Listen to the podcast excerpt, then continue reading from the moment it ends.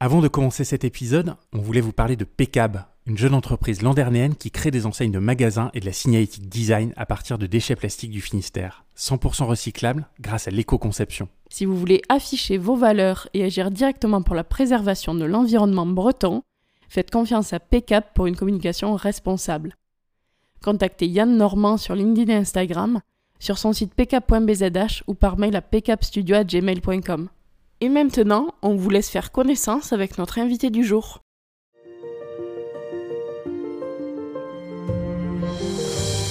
Bonjour à tous et bienvenue dans ce nouvel épisode de Plein Phare, le podcast business 100% breton. Nous sommes Mathilde et Yann, deux entrepreneurs brestois dont l'objectif est de mettre en lumière la Bretagne et son dynamisme économique. Dans cet épisode, nous vous partageons notre conversation avec Olivier Lallemand, le fondateur de la brasserie du bout du monde. La brasserie du bout du monde fête ses 10 ans cette année. C'est le moment idéal pour revenir sur ce succès local et international. Fortement engagé pour la Bretagne, Olivier nous parle avec passion des valeurs qui l'animent et qu'il souhaite transmettre via son entreprise. L'humain, le local et l'environnement. C'est l'occasion pour vous de découvrir tous les produits de la brasserie du bout du monde car non, Olivier ne produit pas que de la bière. Bien sûr, toujours à consommer avec modération. On vous souhaite une très bonne écoute. Bonjour Olivier, merci beaucoup de nous accueillir dans tes locaux au Fou. Est-ce que tu peux, pour ceux qui ne te connaissent pas encore, te présenter et présenter ton activité? Bonjour, alors je m'appelle Olivier Lallemand, donc euh, j'ai 45 ans, j'ai deux enfants et je suis donc le dirigeant fondateur de la brasserie du bout du monde. Sur ton site terenes.bzh, tu décris la brasserie du bout du monde comme une idée, une envie, un passe-temps qui est devenu une passion et un changement de vie. Pourquoi un changement de vie? Alors, euh, je suis arrivé euh, en, dans 99 euh, dans l'arsenal de Brest en tant que militaire. Je n'étais pas du tout destiné à arriver ici. je devais aller à Toulon et je me suis retrouvé à Brest, donc dans les sous-marins. Et je me suis dit, bon, je fais six mois là et puis après je partirai à Toulon. Et en fait, je suis tombé plus qu'amoureux de la Bretagne, donc ne pouvons plus partir.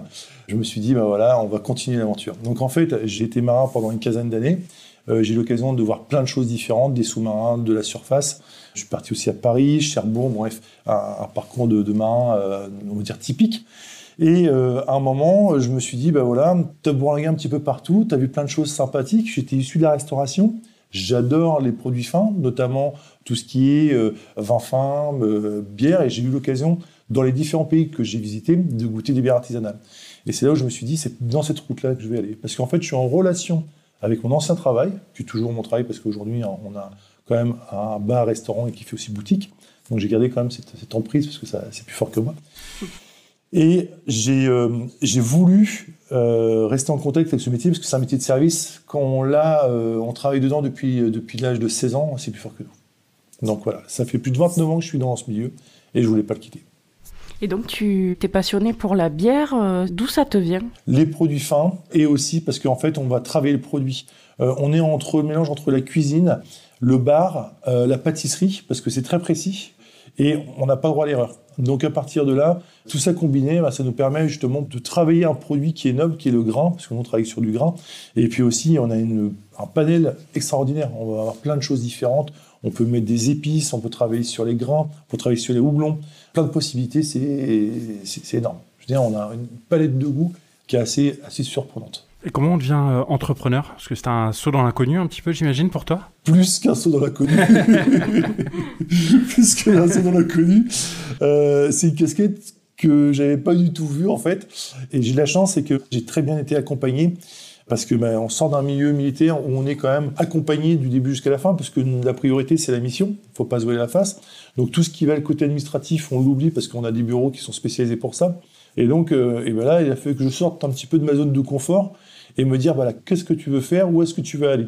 Et puis aussi c'est entre guillemets le fait du hasard, euh, parce que au début on était deux, aujourd'hui on est une quinzaine dans l'entreprise parce qu'on a aussi les arrangés, on a aussi donc euh, la brasserie et en tout on est une quinzaine. Au début, on était deux. Alors, vous voyez, le delta, 2, 15, ça fait quand même, euh, mm. c'est assez conséquent. Et à chaque fois, il a fallu que j'apprenne. Et j'apprends encore. Et par contre, c'est très riche parce que bah, un jour on est euh, sur la partie brassage, un autre jour on est euh, bah, justement avec vous, un autre jour on est avec le comptable. bref, on est avec plein de personnes différentes et en fait, bah, c'est quelque chose qu'on s'ennuie jamais en fait. On peut sentir que tu as mis tout ton cœur dans la brasserie du bout du monde et on aimerait beaucoup connaître la jeunesse de ce projet. Alors, euh, la jeunesse c'était assez euh, à l'origine quand j'ai créé cette entreprise, je me suis dit bon, on va faire petit, on va pas s'énerver, euh, c'était une reconversion. Donc je passais de statut militaire à civil et je me suis dit bon bah voilà, ça va être je vais faire quelque chose pas très loin de chez moi parce que j'avais pas arrêté de, traîner ma valise. Donc au bout d'un moment, euh, ma femme m'a dit bah, faut peut-être penser aux petits, un peu aux enfants et puis euh, aussi à moi. Et à partir de là, je me suis dit bah, je vais être à côté de la maison. Mais en fait, euh, je suis jamais là parce que je suis toujours parti à droite et à gauche parce que voilà, ça fait partie. Rien ne change. Mais à côté de ça, c'était parce que c'était une passion, c'était quelque chose qui était viscéral. Je ne voulais pas faire quelque chose où je ne pouvais pas apporter mon empreinte ma patte, même si aujourd'hui je suis entouré de personnes qui travaillent avec moi, euh, et c'est important, il y on essaie toujours d'apporter ce côté, euh, la petite patte, ah tiens, ça me rappelle quelque chose. Hmm. Et puis ça, c'est important. Après, derrière, c'est ma petite échelle. Hein. Je suis pas euh, un grand industriel. Je suis pas. Et puis le but du jeu, c'est aussi de rencontrer des gens, se faire plaisir. C'est surtout ça qui est aussi intéressant.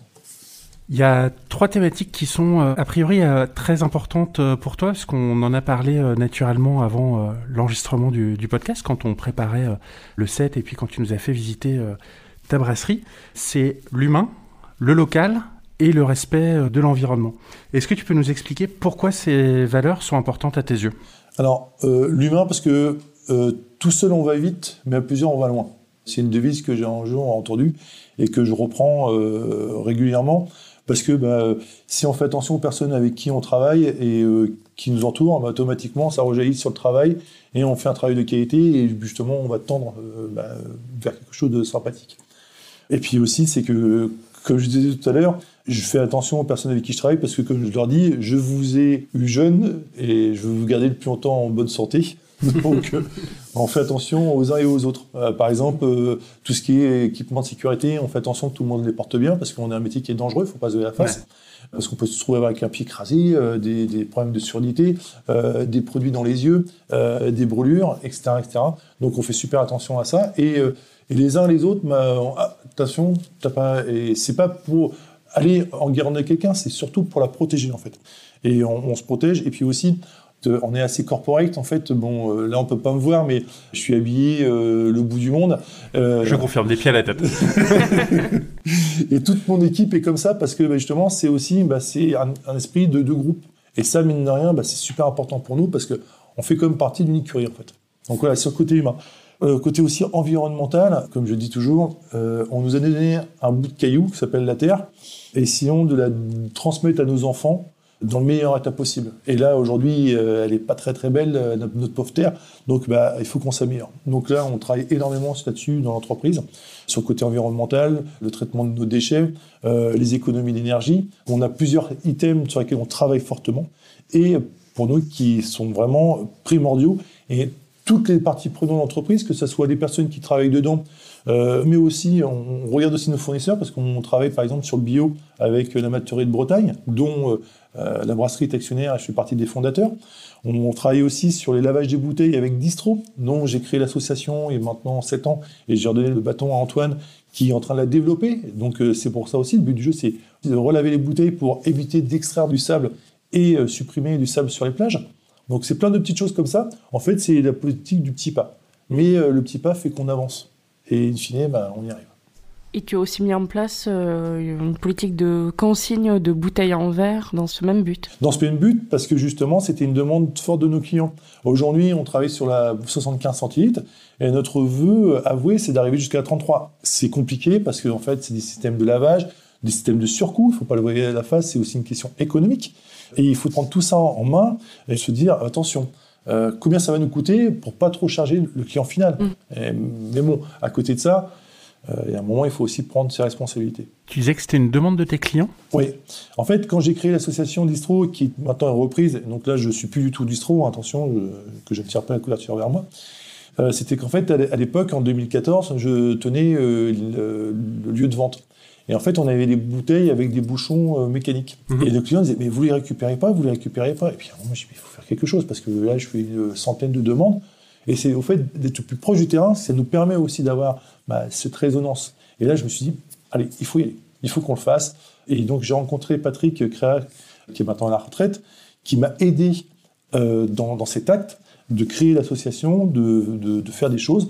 Et après, derrière, donc, on a redonné le dossier donc, à Antoine, qui euh, travaillait avant comme euh, directeur euh, des affaires financières pour la Fondation Abbé Pierre, et euh, qui nous a, qui a repris la chose en main. Et là, ça y est, ils sont en train de créer une SIC. Donc, j'espère faire partie des fondateurs, s'ils me veulent encore de moi. voilà, pour développer la chose. Sur la brasserie du Bout du Monde, tu mets particulièrement l'accent sur le local. Est-ce que tu peux euh, nous en dire un peu plus? Oui, alors le local, euh, pour nous, c'est important parce qu'on va travailler au, plus proche de notre brasserie. Je parle de, par exemple, d'un agriculteur qui est deux, agriculteurs qui sont à côté de chez nous, Thierry et Emmanuel. Donc euh, Thierry a des angus, Emmanuel des cochons. Et bah, par exemple, nos déchets, on les revalorise en donnant cela aux agriculteurs pour qu'ils puissent les donner leurs animaux. Et, c'est important parce que bah, nous, ça nous permet de valoriser quelque chose. Donc là, on est vraiment sur un circuit court environnemental très fort. Ça veut dire qu'on a transformé un déchet en quelque chose de valorisé qui va servir à des gens qui sont dans un rayon de allez, 5 km. C'est énorme. Je par là, c'est que pour nous, c'est plus qu'intéressant, c'est primordial.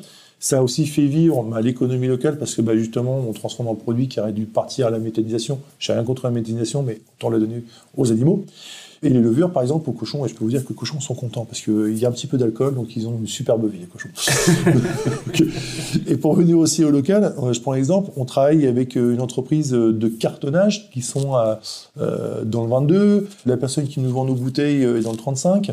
On va aussi euh, travailler avec euh, la malterie de Bretagne, dont la brasserie est, est, fait partie des membres fondateurs et sociétaires. Là, on vient juste de travailler, de faire entrer des houblons bretons finistériens. Donc là, on est vraiment dans une cible, Finistère Nord, avec euh, Guillaume. Et puis, c'est des rencontres aussi. C'est des gens qu'on voit. Et, ça, si c'est pareil, on parlait tout à l'heure du côté humain, ça n'a pas de prix. Parce que s'il y a quelque chose, si j'ai un problème sur le produit, je n'ai personne droit dans les yeux. Et ça, c'est énorme. Parce qu'on a quelque chose de qualitatif. Et des gens font attention à. On a découvert sur ton site qu'en plus de fabriquer de la bière, tu fabriquais également de l'eau de vie de bière et du vinaigre de bière. On ne connaissait pas du tout ça. Est-ce que tu peux nous parler de ces deux produits? Alors, on va commencer par le vinaigre. En fait, euh, on a de la chance, on fait partie du Collège culinaire de France euh, depuis maintenant trois ans. Et un jour, j'ai un restaurateur qui me dit Bah tiens, euh, tu fais pas du vinaigre comme les cidriers Bah non. Et ce qui s'est passé, c'est que un jour, on avait un fond de cuve sur lequel on s'était trompé de levure. Ça, ça n'était arrivé qu'une seule fois.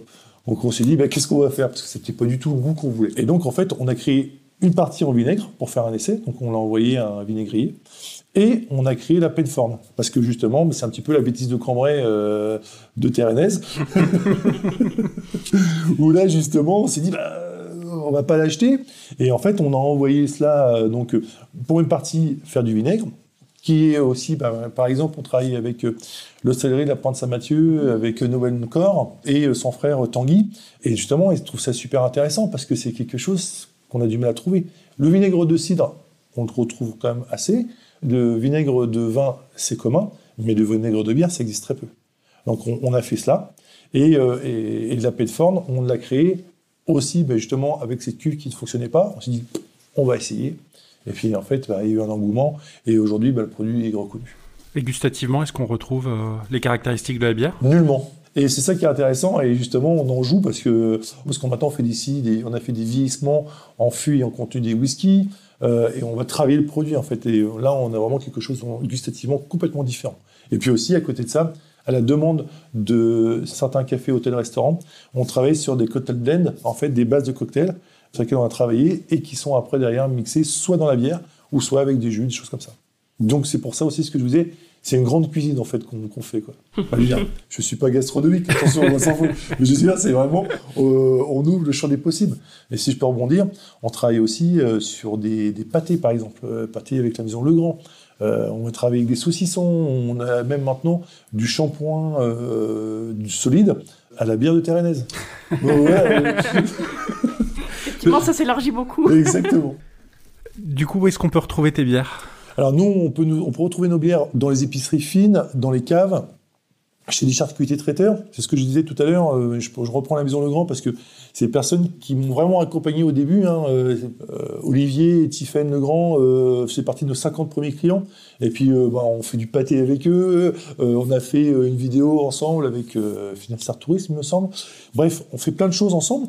Et puis, c'est intéressant parce que bah, il y, y, a des connexions. On va travailler aussi avec des biscuiteries, des associations et des locaux. Et voilà, on, on est vraiment sur le Finistère, sur la Bretagne principalement. Sur ton site, tu n'as pas de vente en ligne est-ce que c'est un projet? Alors, c'est un projet, mais j'ai pas envie euh, de cannibaliser euh, les clients de mes clients. Donc, parce que ça sera un petit peu dommage quand même. Et on est en train de travailler là-dessus, mais le, le but, c'est que les expatriés bretons qui sont loin de, de notre terre. Et qui sont nombreux. Et qui sont nombreux. Euh, puissent profiter de cela. Et on est en train de réfléchir à cela. Après, derrière, euh, voilà, on a beaucoup à faire sur le territoire. Mais c'est dans les cartons. La brasserie a gagné 40 prix pour la qualité de son artisanat, y compris international comme à Miami ou au Japon, et plusieurs médailles d'or.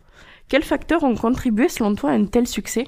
Euh, je reviens à ce que j'ai dit tout à l'heure, le travail d'équipe. Il euh, n'y a pas de secret. Et si on va faire ces concours, c'est pas pour dire on est les meilleurs, on est les plus beaux. Ça nous permet déjà de se dire est-ce qu'on est dans le vrai par rapport à nos produits? Et puis euh, aussi, c'est plaisant quand on arrive, on, on annonce à toute l'équipe, que ce soit la personne qui est en cuisine, même si elle, fait partie de l'équipe, elle fait partie de l'entreprise, à la personne qui est au secrétaire, etc. En fait, c'est toute une chaîne. Et quand on va chercher un prix, ben, on se dit bah, c'est le résultat de nos efforts. Et ça fait partie, comme je dis, c'est tout seul, je peux rien faire. On est vraiment une équipe. Et c'est important pour nous. Donc, euh... Et comment a été euh, accueilli ton artisanat qui est teinté d'une aura euh, régionale dans ces concours parfois internationaux? Ben, On se dit, mais qu'est-ce qu'il fait là? Mais le but aussi, c'est que ce qui nous fait plaisir, c'est qu'on a toute une population derrière. Pas, c'est que le territoire a récupéré la brasserie pour elle. Et c'est plus ma brasserie, c'est la brasserie du bout du monde, c'est la brasserie du Finistère, c'est la brasserie de la presqu'île de Crozon.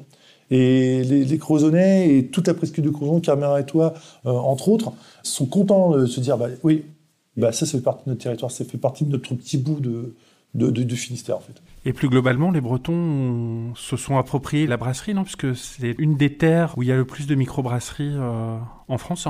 Oui, tout à fait. En fait, on a de la chance, c'est qu'on a commencé très tôt. On a commencé en, en 2000, fin 2013, début 2014. Donc euh, dans deux ans, nous avons fêté nos 10 ans. Donc c'est sympa. On est en train de réfléchir déjà dessus.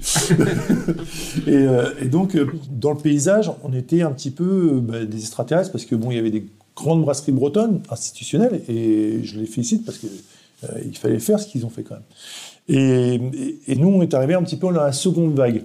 Et les gens bah, se disent qu'est-ce que c'est que cette chose? Ils ont goûté et en fait, bah, c'est le goût qui a fait que bon, les gens ont adhéré à nos produits. Et à partir de là, c'était lancé. Et qu'est-ce qui explique euh, ce phénomène? Parce que la Bretagne, c'est pas traditionnellement une terre de bière, si? Euh, Oui, c'est une, une, terre de bière. Pourquoi? Parce que pour plusieurs raisons. On a les Anglais qui sont en face de nous, même si euh, Bon, pour des raisons maritimes, euh, on s'apprécie guère. Euh, je n'ai rien contre les Anglais, vous êtes les bienvenus. Euh, on, on, a donc cette tradition, on n'a pas de vin aussi sur notre territoire? Donc de là, s'il n'y a pas de vin, euh, ben, il faut trouver, entre guillemets, autre chose. Et puis aussi, autre chose, c'est qu'on est un, un, peuple de navigateurs. Donc de là, nous, on ne peut pas la mettre sur un bateau, c'est impossible, parce qu'elle croupit, elle pourrit, et in fine, on, on devient malade.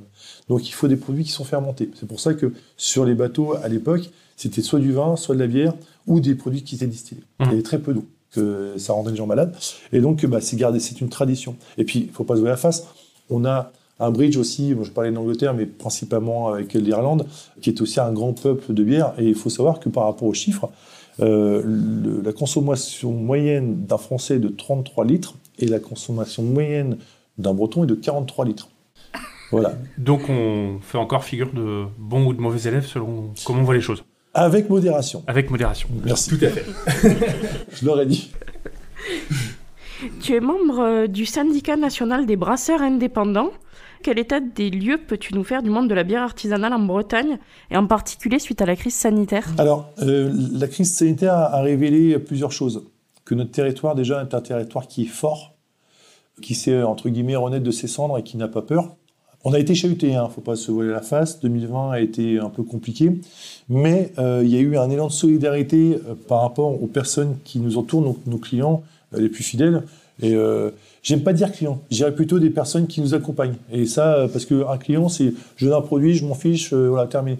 Alors que nous, vous venez boire un verre chez nous, manger un morceau ou acheter de la bière, bah, vous soyez PDG ou vous soyez ouvrier, vous serez accueilli de la même façon. Et c'est ça aussi, pour moi, c'est pour ça que j'aime bien m'arrêter de temps en temps, discuter avec les gens et euh, n'importe qui, euh, et c'est intéressant pour nous. Donc pour venir à cela, euh, l'économie a bien résisté. On a des nouvelles créations qui se font aujourd'hui et on passe la vague.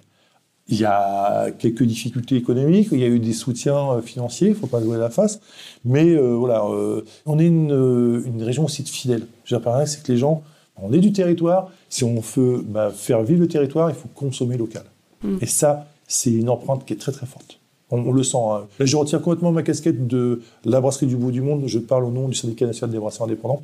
On voit qu'il y a eu euh, sur tout le territoire, mais aussi euh, fortement sur la région de Bretagne, euh, vraiment une empreinte de consommer local. Et pour toi, comment s'est passée cette période pour la brasserie du bout du monde? Alors, 2020, ça a été assez particulier parce qu'en fait, on est juste de déménager, on est juste d'avoir des outils et ouvrir un bar, euh, un bar restaurant. on avait pile poil. on avait tout. Là, on avait tout, la totale. Bon, mais par contre, eh bien, on, on a euh, limité la casse. 2021 a été euh, très bon parce que justement, on a réfléchi sur notre modèle économique. On a, on s'est dit comment on va faire pour s'en sortir. Et puis, euh, euh, comme je dis, la fidélité de nos, clients, il n'y a pas de secret. Euh, quand les gens aiment bien un produit, ils retournent. Et puis bon, bah, on a fait gros dos le temps que la tempête passe. Et puis voilà quoi. Et je repars là-dessus. J'ai une équipe avec moi euh, qui a vraiment été solidaire, qui était à mes côtés. Et ça, bah, ça n'a pas de prix quoi. Tu le disais tout à l'heure, tu as commencé l'aventure il y a maintenant quasiment une dizaine d'années. Quel conseil tu donnerais à quelqu'un qui souhaiterait se lancer dans cette expérience? À la fois l'expérience brassicole et l'expérience entrepreneuriale Déjà, bien se former. Aujourd'hui, c'est une obligation. Euh, la formation, on, a, on parlait tout à l'heure du syndicat national des brasseurs indépendants. Aujourd'hui, euh, il y a des guides pour ça qui sont remis aux futurs brasseurs. C'est important. Parce qu'aujourd'hui, comme vous l'avez dit, on est nombreux sur le marché.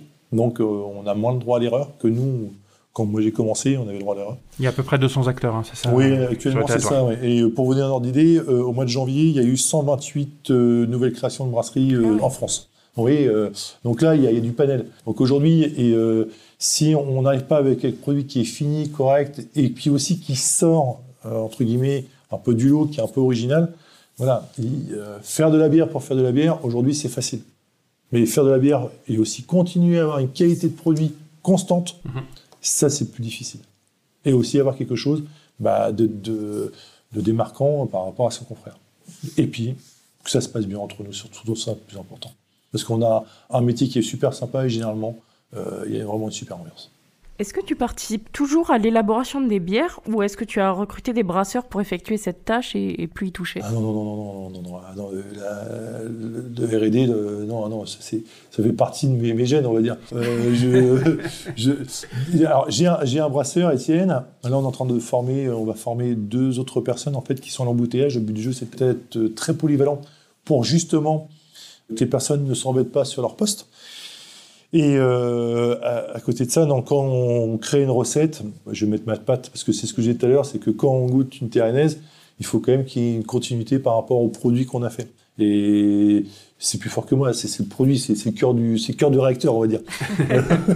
tu décris la brasserie du bout du monde comme bretonne, mais ouverte sur le monde les bières de Terrenès sont distribuées à 80% dans le Finistère et vendues dans le reste de la France grâce notamment au comptoir euh, irlandais. Est-ce que tu as pour ambition de montrer le savoir-faire de la brasserie à l'étranger, autrement que par des concours, en t'y implantant euh, durablement? Alors euh, là, on a eu la crise qui nous a secoué parce que bah, pour des problèmes de logistique, etc., c'est assez compliqué. On fait un salon au mois de mai en Allemagne, à Düsseldorf. On a aussi envoyé plusieurs palettes à l'étranger, Taïwan, Luxembourg, Roumanie. Voilà, on a déjà commencé à travailler à l'international.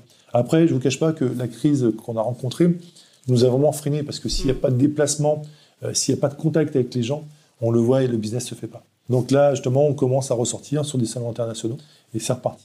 Après, derrière, c'est une aventure. Hein. Euh, peut-être que l'aventure s'arrêtera rapidement, peut-être que ça prendra. Euh, c'est l'avenir qui nous dira.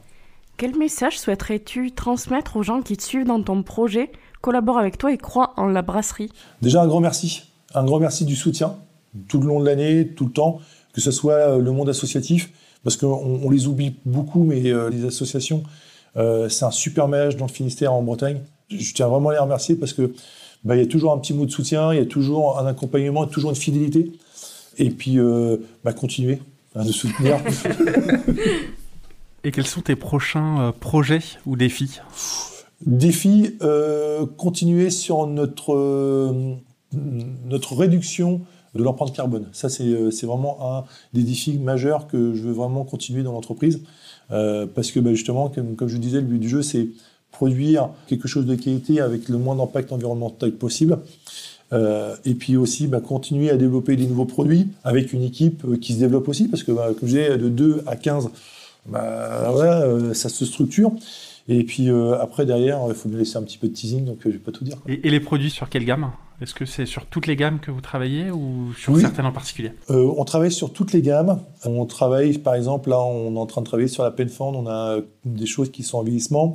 On travaille aussi sur les bières parce que bah, c'est plus fort que nous, comme j'ai artisan, il y a art. Donc euh, si, on ne crée pas, si on développe pas, ça va nous piquer, ça, et c'est plus fort que nous. Et euh, aujourd'hui, en plus, ce qui est intéressant, c'est que comme j'ai une équipe avec qui euh, bah, ça tourne énormément sur la partie brassage, bah, on a du temps et ce temps-là, bah, on le met à profit pour pouvoir développer des choses. Et puis, c'est plus fort que nous parce que tiens, j'ai vu une nouvelle levure, qu'est-ce que t'en penses On en discute. on écoute pas mal justement de podcasts, des choses comme ça. ah tiens, j'ai entendu ça. Et puis voilà, puis sur, travailler sur la qualité de nos produits, toujours pousser, pousser, pousser. Le but, il est là. Quoi. Où est-ce que tu te vois dans 5 ans? Euh, Ici, on n'est pas si mal. on n'est pas si mal. Euh, dans 5 ans, un développement, euh, oui, un développement sur la région, toute la région de Bretagne, forte, avec, bah, avec mon équipe, mais bah, justement qui aura grossi.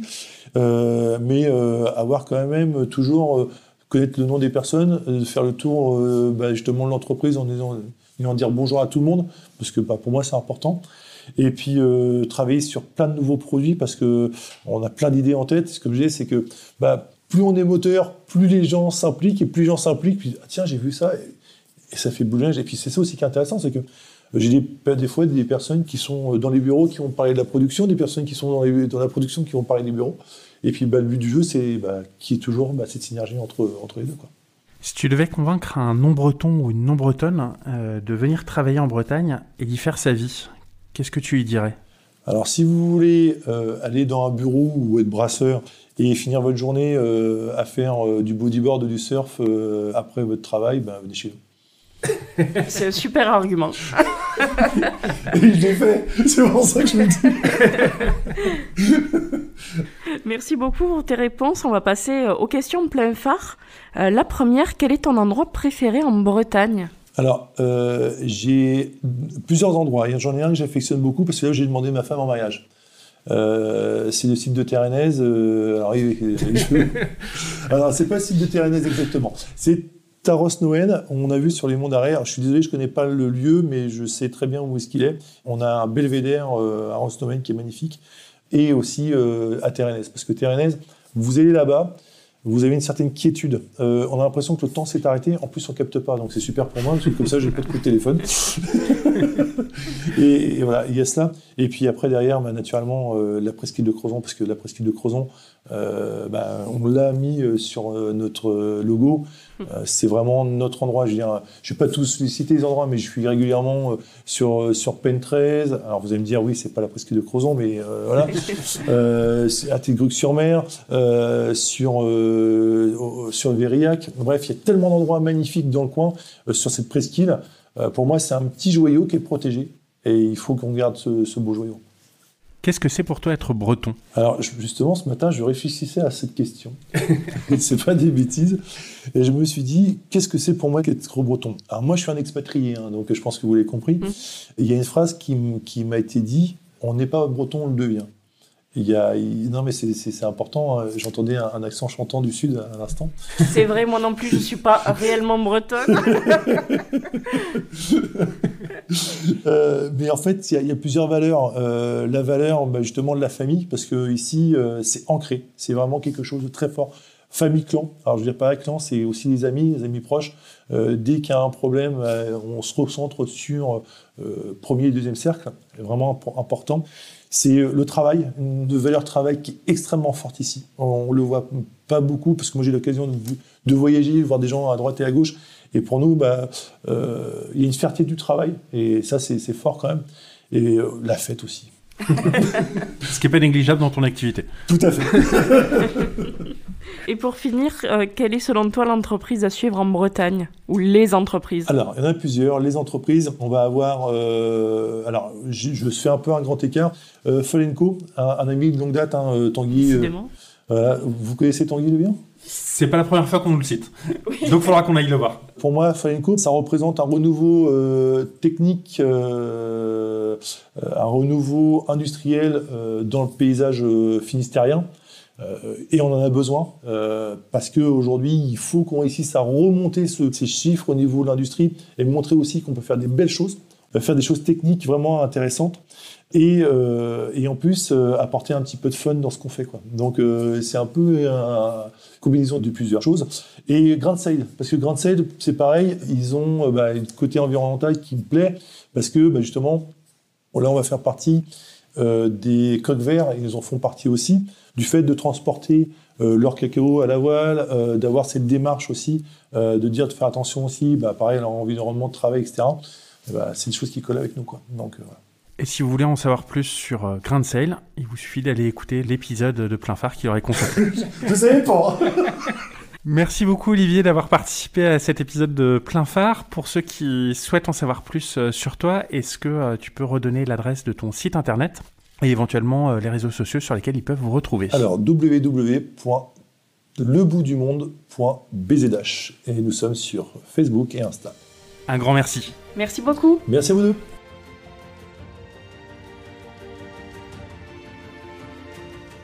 Un grand merci à Olivier qui nous a partagé les coulisses de la brasserie du bout du monde et son attachement à la Bretagne.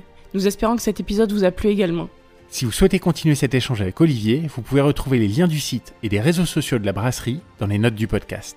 Merci à vous pour votre écoute. On se retrouve d'ici 15 jours pour un nouvel épisode. En attendant, retrouvez-nous sur nos réseaux sociaux Instagram, LinkedIn, Facebook et Twitter ou sur notre site pleinphare-podcast.fr. N'oubliez pas de nous laisser un avis sur votre plateforme d'écoute favorite si l'épisode vous a plu. À très bientôt